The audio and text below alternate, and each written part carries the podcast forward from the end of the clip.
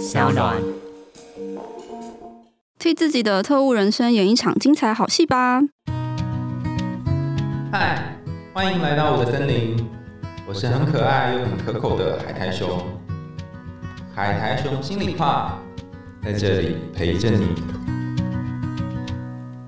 Hello，各位朋友，大家好，欢迎回到海苔熊心里话，我是海苔熊。最近啊，有一部很红的动画叫做《间谍加加九》，然后大家都很喜欢那个表情丰富又可爱的安妮亚。我在动画上映两集之后呢，就开始买 C 服，就是 cosplay 的那个衣服，然后还发现，就我想要 cos 那个黄昏，发现自己穿不下，因为那个裤子太小件了。那我们今天非常荣幸的邀请到动画系的莉莉来跟我们聊这一部动画。之前她在我们前面有几集的节目当中中都很受到大家的欢迎啊，曾经有跟大家谈过网友游戏《龙猫风之谷》。那今天呢，要跟我们分享《间谍加加九》这部动画，掌声欢迎莉莉。嗨，大家好，我是莉莉。你是因为被我堆坑才看的吗？我有点忘记了，反正大家推坑我就会都去看一下，这部动画跟其他动画有不一样的地方吗？你自己觉得？就是很好看啊。你能不能讲出一点动画系会讲出的东西？就 是哦，因为像我自己啊，我自己的动画片单或者是影集的片单，就通常都是一些什么悬疑啊、办案啊、杀人啊，然后都是血喷来喷去啊，然后就很沉重啊。嗯，然后我已经有一阵子没有看到比较喜剧基调的动画，因为你看，像前一阵子《晋级的巨人》嘛，哦，对，也都是喷血的，对啊。然后最近像是之前的《咒术回战》，嗯，然后《鬼灭之刃》，就是都是各种的喷血死人、领便当，就是我很久没有看到，就是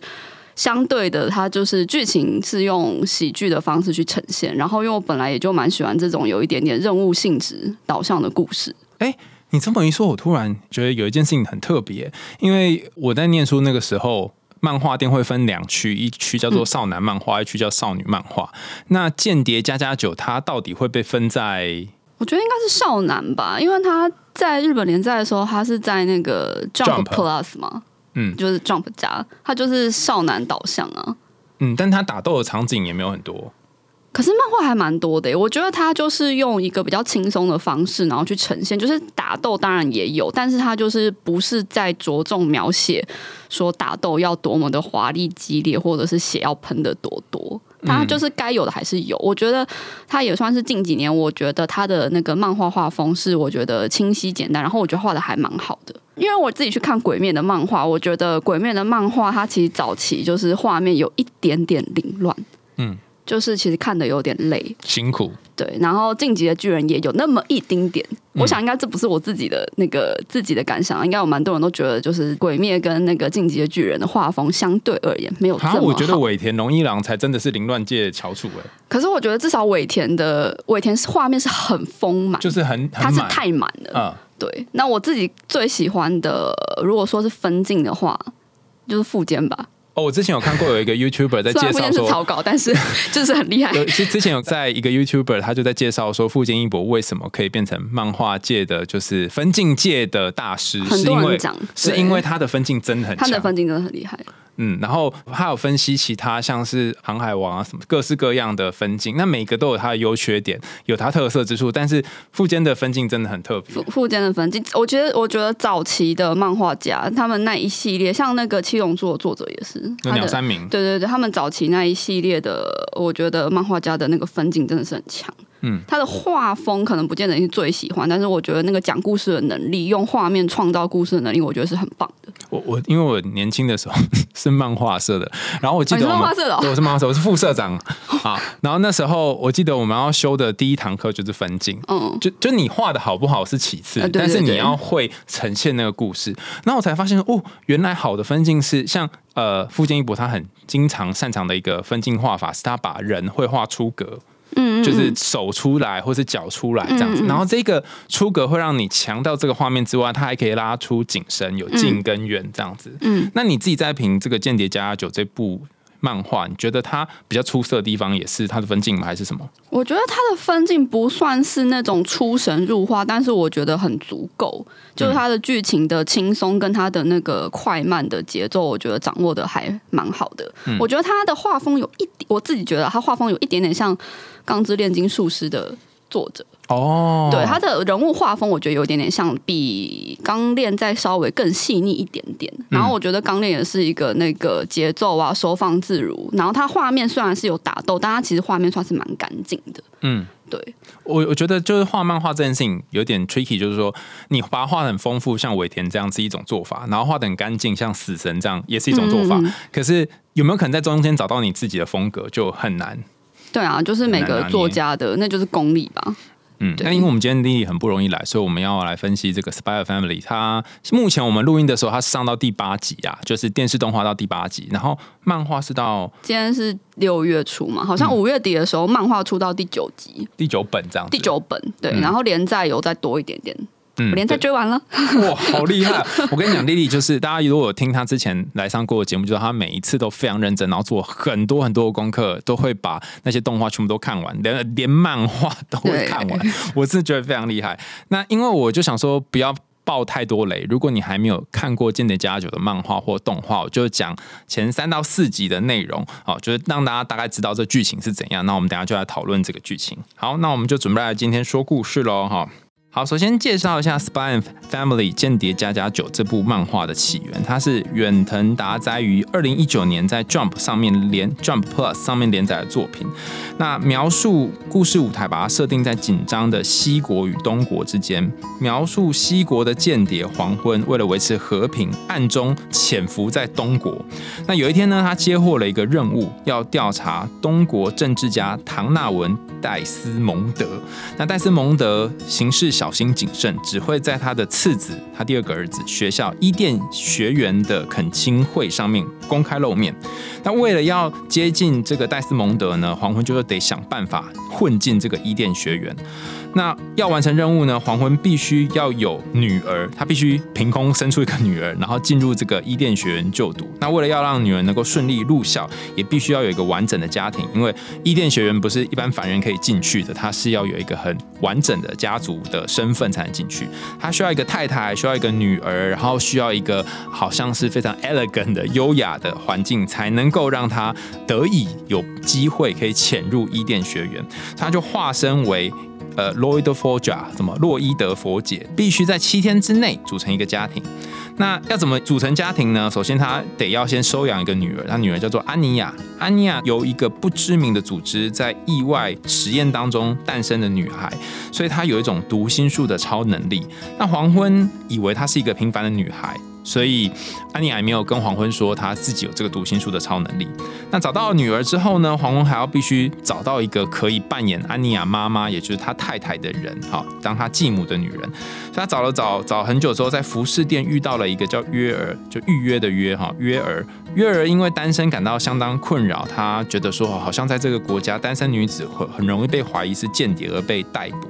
那从小呢，他为了照顾他的弟弟，所以就当杀手开始谋生。他是身怀绝技哈，拿了两根很像是很大型针灸棒的东西，然后可以当他的武器。他也希望有一个真正交往的男友，可是因为他比较为人比较木讷害羞，所以比较没有办法呃展现有机会跟不同的人认识。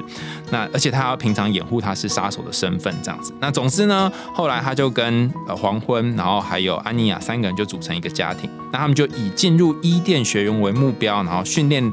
安妮亚一些问答还有礼仪等等，然后甚至一起创造一些。一起生活的经验，然后在街上也救了一些老奶奶，然后在进入学院的时候，经过了重重的考验等等，就展开了爆笑的一段，嗯，算是家庭人生吗？你觉得那那算什么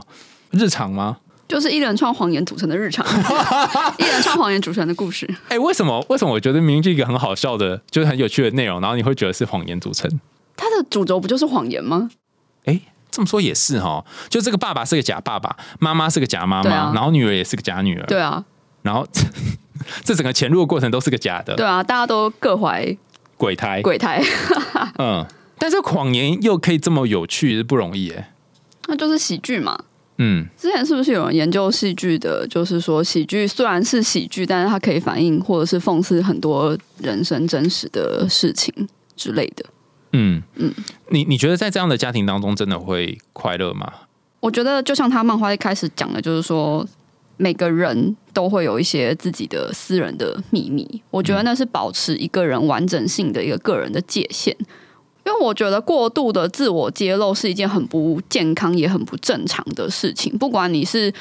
从小孩到大人的过程中，每个人都会有一些自我的保留。嗯，那我觉得这个自我保留，只要在以一个不伤害他人的情况下，我觉得某种程度人他是一个很完整的状态。嗯，所以我觉得这三个人虽然是各自怀着各自的利益，但是我觉得他故事的基本上，这三个人并没有想要伤害彼此的意思。虽然黄昏是为了想要。达成任务，所以要找一个小孩，找一个母亲。好了，母亲可能有点骗感情的程度，但是他也没有要对方怎么样啊，他就只是告诉对方说，因为他想要让他的女儿进伊甸学院，他也告诉了对方这是一个任务，他需要这一个人来当妈妈。那约尔自己也是啊，虽然他后来好像有疑似，就是有一点晕船的感觉，就是好像有喜欢上黄昏这样子，但是就是他一开始的初衷也只是因为。希望自己杀手的这一个工作身份可以持续的进行，持续的当成他自己的秘密，所以他也请求了黄昏当他的男友，甚至后来组成一个家庭。嗯嗯，哎，可可是我刚刚在想说，我自己会觉得会不会快乐？原因是有一集里面动画里面有一集是安妮亚好像被绑架吧。嗯，然后黄昏就去救安妮亚嘛。嗯，那黄昏他本来还说就是要安妮亚在某个地方等，然后黄昏就走掉了。嗯嗯嗯。可是因为安妮亚会读心术，他知道他必须在这边一直等，所以后来他就等到他爸爸回来。但但他每天都要担心说自己是不是没有完成任务，或是没有当好一个小孩，没有好好念书，就会被被丢掉吧？你是觉得说这样子的担心怎么会是一个喜剧是吗？对啊。可是这一部剧会让我觉得说，虽然面临了这么多不开心的事情，面临着两国随时都会打起来，然后面临着身边的人可能都充满了谎言，但是人的快乐不就是在生活中有一点一点点温暖彼此的生活状态下面累积而成的吗？哦，你的意思是说，大家可能各自有各自想要做的事情，可是只要有一些小的好事发生，这样就可以有快乐。对啊，而且因为我觉得，我觉得安妮亚毕竟是一个小孩，我觉得你你可以在动画中看到他说，他其实他的思考其实是没有这么全面性的，他有时候会告诉自己说，就是万一自己没有达成任务，他最常出现的就是因为他只读到了爸爸要维持东西两国的和平，然后动画中应该有讲到，就是说，因为安妮亚虽然有读心能力，看起来超开挂，可是因为他年纪太小，社会化不足。他常常就是会会错意，他有时候读读人家的心思，只读到某几个关键字，然后全部都搞错。嗯，就是我觉得他的心思，首先是因为他年纪还小，他心思没有这么缜密，嗯所以我觉得他其实虽然会害怕、会担心，但是我觉得那件事情并没有太影响他整个人格的发展。我觉得他还是人格还在塑造中。哦，而且我觉得在塑造中，所以约尔跟黄昏这一对父母对他才是很重要的成长关键。嗯，而且我觉得黄昏还蛮会反省的，他蛮常就会说：“哦，这样做不对啊，我这样应该这样这样。”对我一开始看这部动漫的时候，就会觉得说黄昏很很宠安妮亚，就是会觉得说为了要让这个孩子上学，做什么事在所不惜。对啊，他要办间谍 游戏什么，还租了一个城堡，花了几百万。对，然后我那时候就觉得天哪，也太宠了吧。嗯，但是后来就想一想，就觉得说黄昏就是很目的导向啊。什么意思？就是他就是很以自己的角色。为重，他就是从头到尾都很知道他自己是间谍，他就是间谍黄昏。他今天要组成这个家庭，就是因为他要完成接近大总统还是大总理的小孩的这个任务。嗯，所以当他去孤儿院找了一个小孩当成自己的小孩，要训练他能够进入学校的时候，曾经在第一集的时候，他也有困惑说，这是小孩好像没有他想象中的这么聪明。因为安妮亚被认养是因为他作弊嘛。他读了就是黄昏的心，所以把那个克洛兹那个游游戏填完了，让黄昏以为他就是智商超群，就是殊不知就是没有这样子。就是他也安妮亚为了想要离开孤儿院，为安妮亚为了要生存，他也动用了他的能力，无所不用其极，达成了他的目标，离开了这个孤儿院。那所以当黄昏发现这个小孩可能没有他想象中的这么聪明的时候，他曾经也想过说，是不是要换一个小孩就好？他也说服过自己说，就是一个任务啊，我没有必要对一个小孩有太多的感情。嗯，但是。当他稍微动了情之后，当他认知到他选择了安妮亚，他想要让安妮亚当他的假女儿的时候，他也很快的把自己的这个角色放回了我要当一个好父亲的这个角色。当他体认到他要扮演一个好父亲的时候，他就会把自己放到那个角色里面，然后他就会无所不用的奇迹要扮演好这个角色。所以他并不会出自本能的去讨厌或者是责骂安妮亚，因为那些讨厌、那个责骂对整件事情、对整个任务是于事无补的。哦，反而会阻碍到他当一个好爸爸这个位置。对对对对对。哦，因为你我们之前在跟那个 Lily 瑞搞的时候，他就提到一个沟通分析理论。那他不是我提的啦，就是他谈到说说哦，好像跟这个有点关联啊。沟通分析他就是讲 PAC，P 就是 parents，然后 A 就是 adult，然后 C 是 children，就是一个人你可以扮演不同的位置。那你有些时候可以扮演比较像是爸妈的那个位置。那爸妈有关怀的爸妈，但也有批评责骂爸妈，或者是你可以扮演成人的比较理性的这个角色，就是。到这个位置，那你也可以扮演像小孩被照顾的，或是顺从的小孩。那感觉他们各自就在这个家庭当中扮演 PAC 的不同的位置，然后各司其职，这样。嗯，那扮演了好的位置之后，就可以很顺利的组成一个家庭。我觉得可以，因为他们对那个位置是很有认知的。就是我自己在看这部动漫的时候，有时候就会觉得说，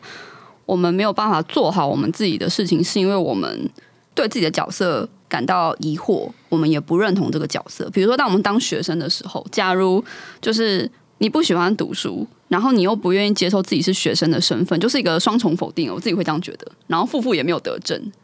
嗯，因为因为你看，像在台湾嘛，就是假如说我们的学生身份，基本上它是一个无法逃脱的命运，嗯，就是基本上只要有报户口，基本上你就一定要念书。但是就是一个没有人不可以念书，每个人都会有一个学生的身份，嗯，那但是。当你不接受我是一个学生的时候，你就会开始觉得我干嘛要坐在教室里面啊？我干嘛要听老师在那边讲一些我听不懂的东西啊？那假如你又不喜欢学习的话，那些上课科目引不起你的兴趣，那就是人间炼狱啊！就是我不知道我是谁，我也不知道我在干嘛，我到底是谁？我是谁？我坐在哪？我为什么要在教室里面做这些事情？但假如你接受你是一个学生的身份，那我就会知道我去上学没有什么目的，就只是因为我是学生。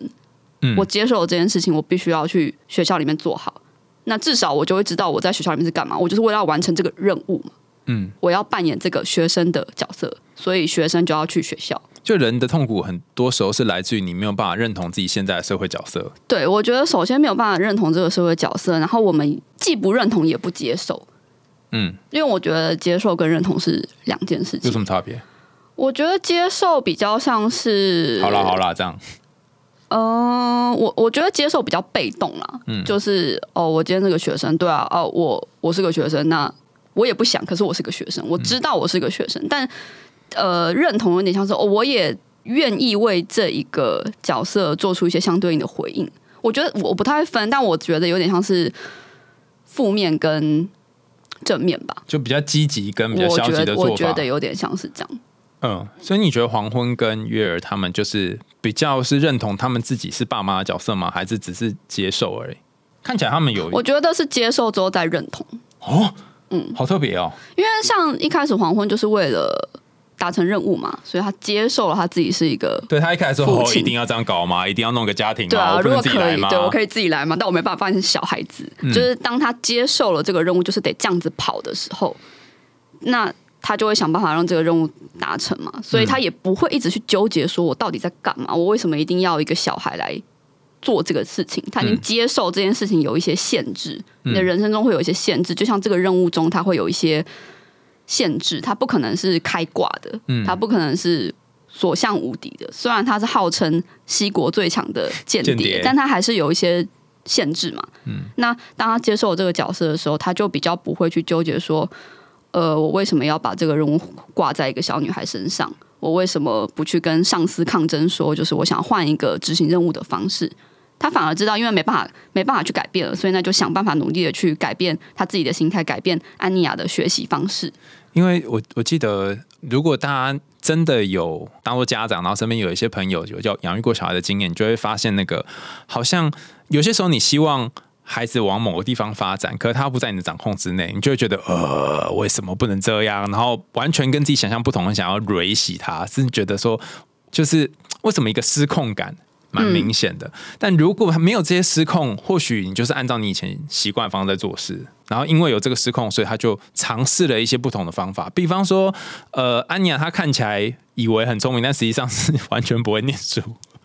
然后一进去，好像就得到了几个闪电，就是那个处罚的徽章。然后身为爸爸的黄昏也很痛苦嘛，他就觉得说啊，我怎么就是交往失败，对 任务失败。但后来爸爸是有那个黄昏是有调整不同的教养方式，就是他其实里面有讲到蛮多，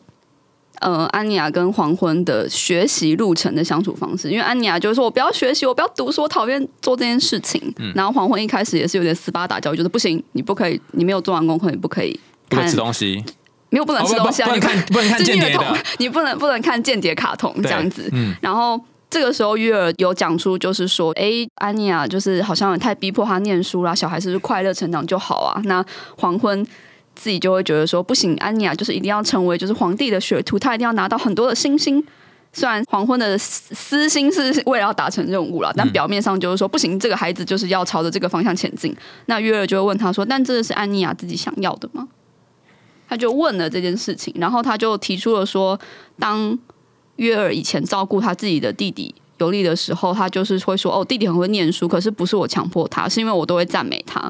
嗯因为弟弟为了想要得到姐姐的关注，他就会炫耀自己的尝试。没有啦，就是我觉得约尔跟他弟弟的家庭有点像是约尔为了要照顾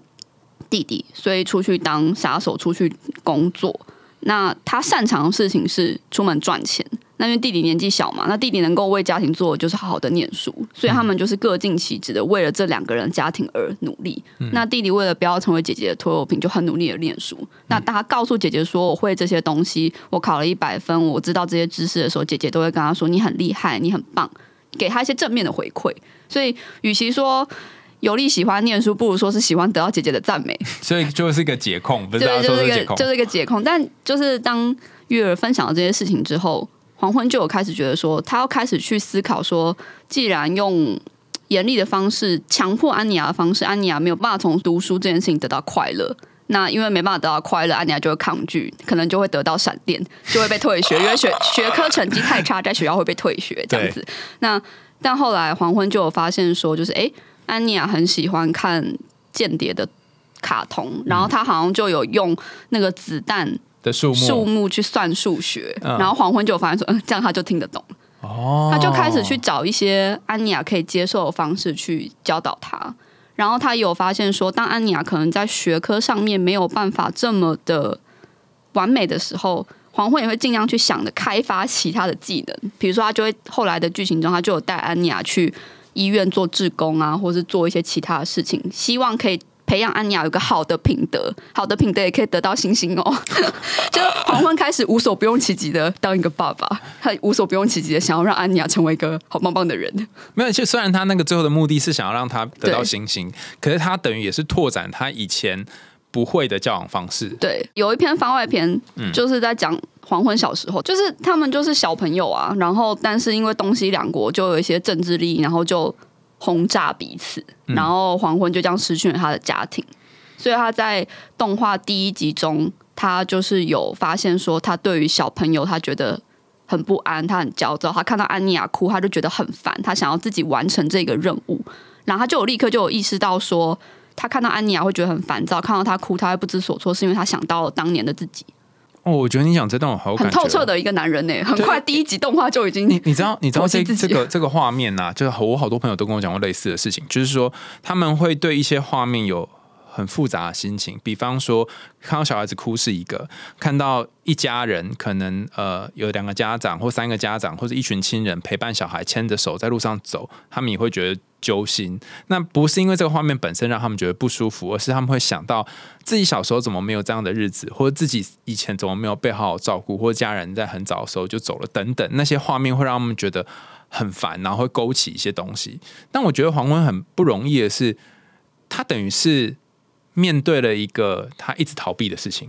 因为他其实大可就这辈子都不要有家庭嘛，不逃避的男人。我我觉得，我觉得最有趣的就是，因为我觉得在这一部动画中，黄昏的设定就是一个间谍嘛，他的资料分析啊，或是紧急情况的判断是非常非常快速的，所以我觉得他对于自我的剖析其实也是蛮迅速的。我觉得他比较特别的是，他不像其他的一些动漫角色。不是不是贬义啦，就是说我们人大部分都是会在很后期的时候才会愿意面对自己的心声，但是其实黄昏在一开始的时候，他就有知道，很快的就意识到说，哦，他会感到不安、感到烦躁，不喜欢小朋友，是因为他觉得当年的自己很弱小、很无力。他为了要改变那样子的状态，所以后来发生了一些故事。他被他们西国的呃间谍情报单位吸收进去之后，他也就知道自己要成为间谍，所以他很知道他是为了什么成为间谍。嗯，他一开始就讲说，他希望可以自己的努力可以为未来创造一个孩子不再哭泣的世界。所以他，所以他后来就不再厌恶安妮亚的哭泣。嗯。他反而是想办法的，要知道安妮亚在想什么，知道这些孩子们在想什么。他不会因为曾经自己家破人亡，他不会曾经因为自己很弱小无助就看不起安妮亚，就觉得说他不需要去面对自己心中的小孩。我觉得反而是因为这样，我觉得他他自己没有讲出来，但是我觉得反而是因为这样，我觉得黄昏其实是很愿意去呃照顾安妮亚的。嗯，我我刚刚在听你在讲的时候，我就想到说。呃，其实很多小时候成长经验不是很好的人，大概会去到两个路线，一个就是我很渴望去找一个人来爱我，然后积极去组成一个我希望可以跟童年不一样的家庭；另外一个就是完全逃离亲密，我完全不要有跟任何人建立关系，因为我觉得所有的关系最后都会破灭。但是黄昏这个路线刚好跟这两个又有点不一样，他他是面对这些东西，然后他也试着去缔造一个不一样的环境，尤其是这两个人就是。黄昏跟月儿这对呃假面夫妻嘛，他们的小时候生活是非常的困苦辛苦的，然后他们是很拼命在生活的。那拼命生活的人要去教养一个孩子的方式，不用不是用他们自己那个拼命的方式，我觉得很很难呢。因为你可能觉得说，我也是这样苦过来的，你也就这样苦啊啊！你为什么不念书？嗯嗯嗯。但他们可以不这样做，我觉得很不容易哎。所以我觉得这才是这部动漫我会喜欢的原因，是我觉得他就是因为一般人比较做不到，那你看到他们的努力的时候，你就会觉得，也许我也可以成为这样子的人，因为你就知道他们其实因为安妮亚会读心嘛，然后这这个故事就是每个人的内心的谎言、内心的 OS 所组成的，所以他会有很多内心独白的部分。那就是像之前黄昏在教安妮亚数学的时候，他不知道怎么教他那个几分之几，嗯，然后。安妮亚想要读爸爸的心，可是因为黄昏思考太快速，安妮亚根本读不到。因为黄昏可能一边教他数学，脑子在想其他事情，安妮亚根本读不到。他就想要去读约尔的心，可是因为约尔也不擅长算术，他他算术的方式是想要把人分尸成几分之几。安妮亚就觉得到底读到什么奇怪？太可怕，太可怕。对，然后像那个一开始的时候，呃，因为他们全家去参加伊甸学院的入学考试嘛，然后因为反正就出了一一堆。意料之外的事情，所以他们就一度落选，没有入学成功。但他们就是在候补名单的第一位嘛。那那个时候，呃，伊甸学院的老师就告诉他们说，就是每一年都会有几个人放弃入学。那基本上安妮亚是候补名单的第一位，所以基本上他是一定会入学，安全牌就对。对，但是就是那个基本上就是还是可能会有变数吧。那时候约尔就在心中想说，为了要让安妮亚入学，我只好去杀掉前面的人。就他内心 always 是这么的可怕，但是。约尔就会告诉自己说：“哦，不，不是，不行，不行，不可以这样。我不是为了喜欢杀人而是杀人。我，我，我，我杀人的原因是因为我要呃让这个国家变得更好。虽然这这个政治立场不见得是正确的啊，就是我们不要把那个动漫化的思想跟正常生活混为一谈。但是月儿就是在心中自己的他的这个 OS，对他就是我会发现说，他心中的想法也许没有这么的正常，也许没有这么的呃正向。可是当他在告诉安妮亚的时候，他是尽量让自己处在一个比较正面、比较乐观的状态，而不是想到什么就直接一股脑的把这些事情丢给安妮亚。我觉得约尔跟黄昏都是属于这个角色，他们有他们自己的不开心的过往，有自己的一些限制，但是在照顾安妮亚的这件事情上，他们两个都很认知到自己是爸爸跟妈妈。哎，你你你讲这个，我突然想到，就是说，其实这个家庭的样子还蛮像。很多家庭的形式，就是呃，可能有一个有暴力倾向的，或是经常会家暴小孩的，不论是。呃，爸爸妈妈或是任何的角色，有点像是家里面的一个杀手，然后还会有一个可能是他只能戴着面具，然后做一种形式的夫妻或形式的家人的另外一半。那在这个家庭里面生长的小孩，就有可能是经常会得要去猜测爸爸妈妈在想什么，就像安妮亚在读心这个样子。那这整个过程在我们原始。呃，刚刚讲这个脚本里面，其实是一个很辛苦的脚本，因为你会发现有一个，比如说暴力的妈妈或暴力的爸爸，然后配上一个好像只能假装配合的爸爸或妈妈，然后再配上一个好辛苦得一天到晚去猜爸妈在想什么的小孩，其实这整个架构是很累的。可是在他这个动画画出来，好像就是一个很有趣的样子。他如果不是喜剧的话，他也可以画成恐怖故事。我自己是这么觉得。哦，所以这个故事它可能是既定的，它的形式是既定，但你要把它活成什么样子，那就是你可以选择。就像很特别的地方是，黄昏他明明就是一个很厉害的间谍，他怎么会不知道约儿是是杀手嘞？他是故意不知道吗？应该是说，我觉得那就是一个限制，什么意思？不可能有所谓的无所不能的人。嗯他是西国最顶尖的间谍，那只是一个相对值吧。嗯，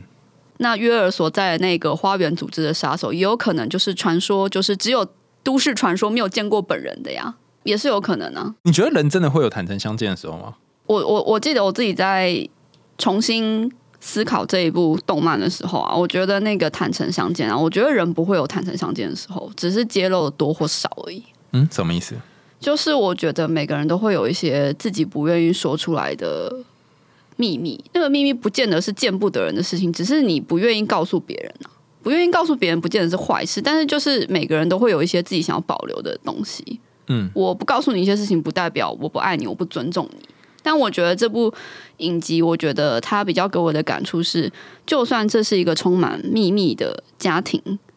但他们对彼此是尊重的。哦，我觉得你看哦，因为像月儿跟黄昏，他们其实就是他们很知道彼此是为了什么组成这个家庭，他们都有各自的利益嘛，所以他们其实都选择不去过问太多。哦，就界限清楚。对，就是黄昏不会去过问，就是约尔太多的工作的事情，约尔也不会一天到晚跑去医院查查他寝，是不是心理医师？对对对他们不会做这件事情，他们只要在他们讲好的范围内去给予彼此尊重，那我觉得这段关系就可以维持下去。哦嗯，，但是我觉得如果你既不接受又不尊重的话，我觉得关系就很难很难维持。你又有谎言，但是你又不尊重彼此的话，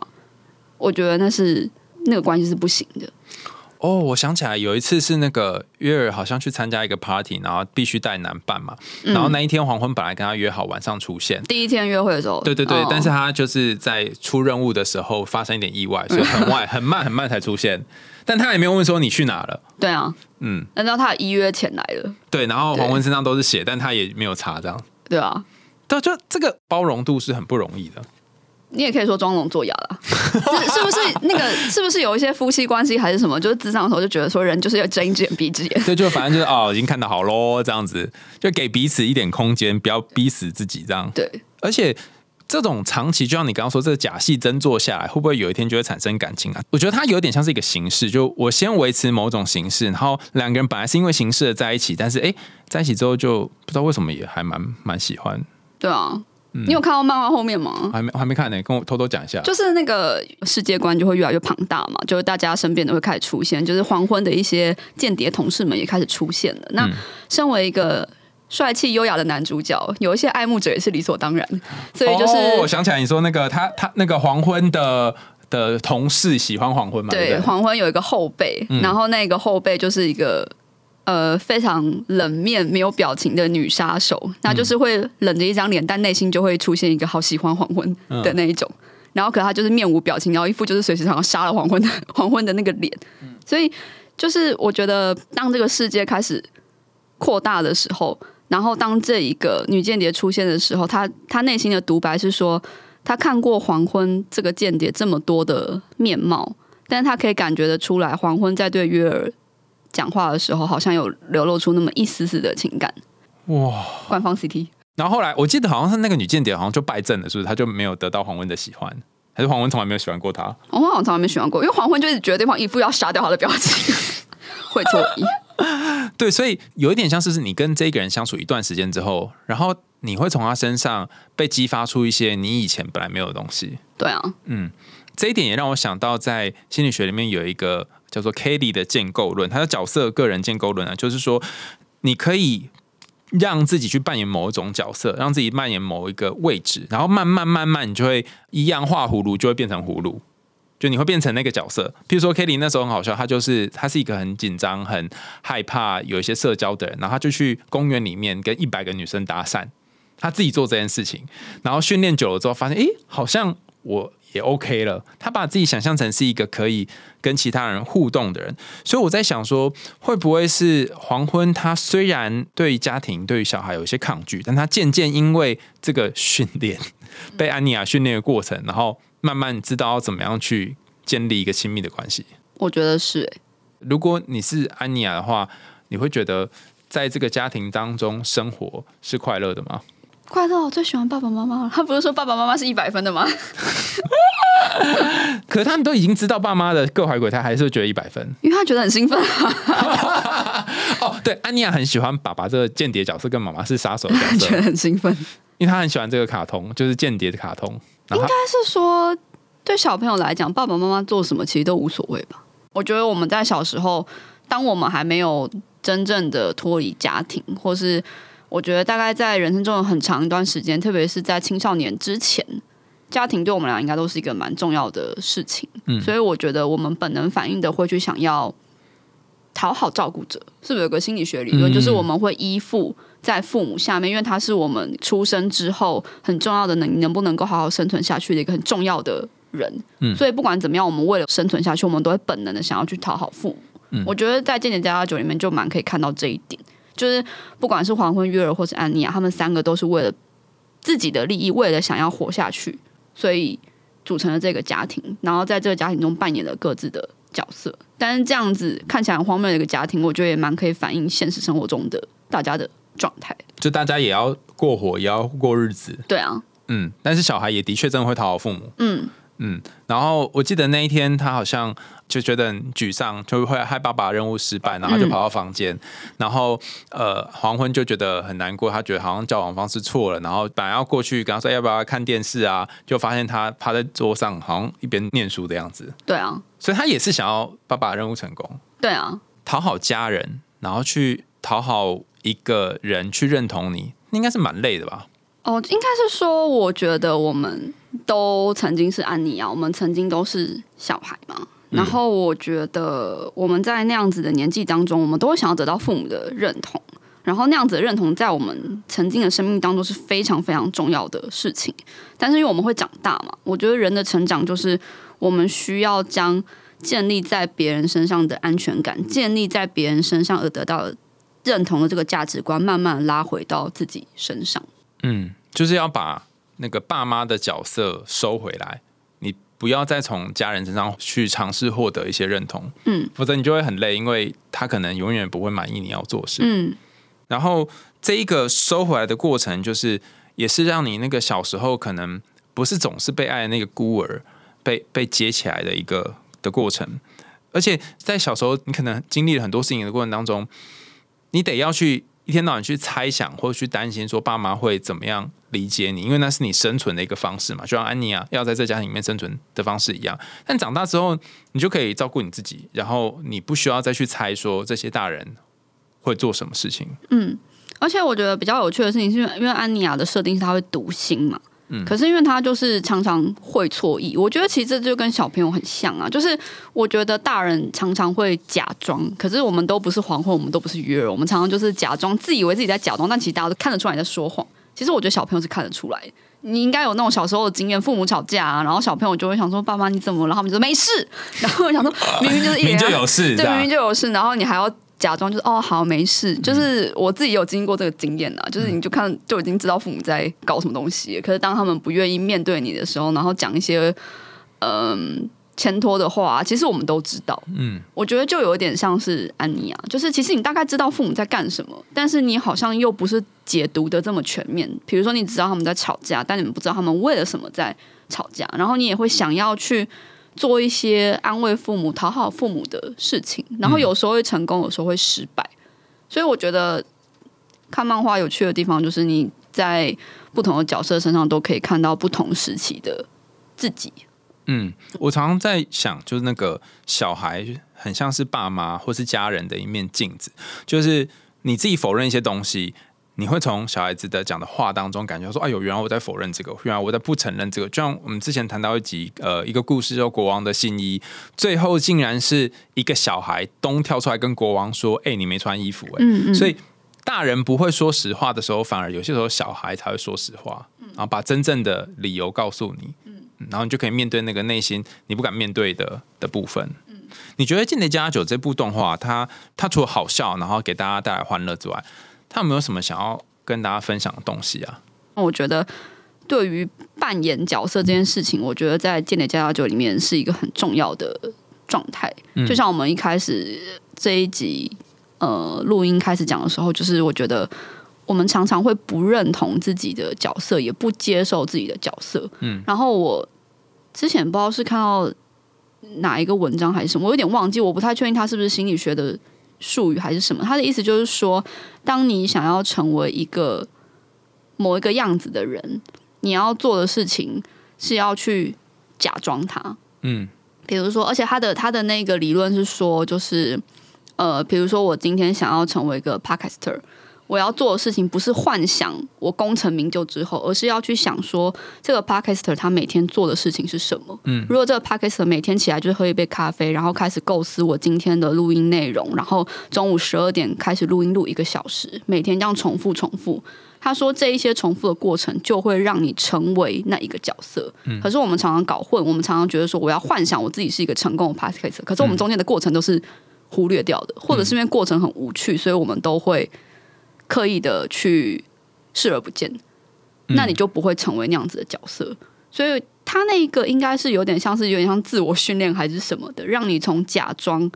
到成真。嗯，你讲的那个应该是 Cardi 在讲的，就是说你要装假成真，嗯，pretended，然后 until you make it，、就是你假装自己是某个样子，然后做那些在那个位置的人会做的事情，然后直到你有一天真的可以去完成它。那但有一个好处就是说，你在假装的过程虽然有点不像，或是有点卡卡的，因但是因为一万小时法则嘛，你就会慢慢累积这些经验，然后慢慢你就会做成好像也有一点东西，这样，然后而不是就在脑袋里面一直想一直想这样子而已。所以先做再说。对啊，我觉得像《间谍加加九》，就是我觉得它里面的人就都是行动力满分。嗯，你看，就是黄昏一开始不知道不知道安妮亚发生什么事，因为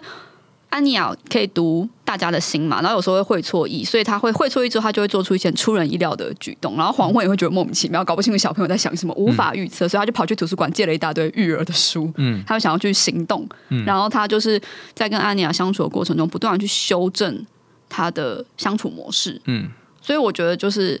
他在扮演好爸爸这件事情上，他不是只是想着说我要扮演好爸爸，他想了之后，他还直接的去行动。然后实际去行动这件事情就产生了回馈，然后回馈又让他整个对于家庭、对于童年的了解有一个不一样的结果。虽然有时候是负面回馈啊，常常出乎意料，对对对，哎，对，那总是会有很多意外的事情发生跟。人生一样，对，然后你再去调整新的做法。可是如果你都在脑袋里面想的话，那就不会有结果。对你就不知道会怎样。对，哎、你你讲这，我就突然想到，就是我之前跟一个社工有认识很多社工聊天，他就说你们这些搞心理学的哈，就一天到晚就坐在智商室里面，然后去谈说啊你要怎么想啊，的啊 对啊，你怎么想啊，然后怎样，是为什么不能直接去改变一个什么东西呢？哈，他们就会去直接。提供一些方案，那当然社工跟心理的专业是不太一样路线不同。但是我也发现这好像也是一条路哦，就是说，呃，一直去想或者是去讨论说怎样想比较好，那是它是可行的，没错。但是有些时候你想很多，好像也没有用。对啊，所以不是有人说什么，有些人会很鼓励大家去运动，嗯他们就说因为身体骗不了骗不了人，嗯，就是你就算每天想我要怎么样执行做一百个伏地挺身，什么仰卧起坐，你你没有做都是假的啦。嗯，但你只要每天去做，它就会有回馈啊！真是困难啊！我果然没有认知到这个角色，想要减肥，但是没有认知到就是自己是个减肥的人，没有既没有认同，也没有接受。没有没有，你要先想象你就是有一个人，他每天都在运动，然后在减肥这个对啊。我不能只想象瘦瘦的美女这样，对，你要想象，就如果是一个正在减肥的人，那他每一天会做哪些事情过程好？痛苦。对，然后每一天早上起来会怎样之类的，然后你就按照他那个 SOP 按表操课。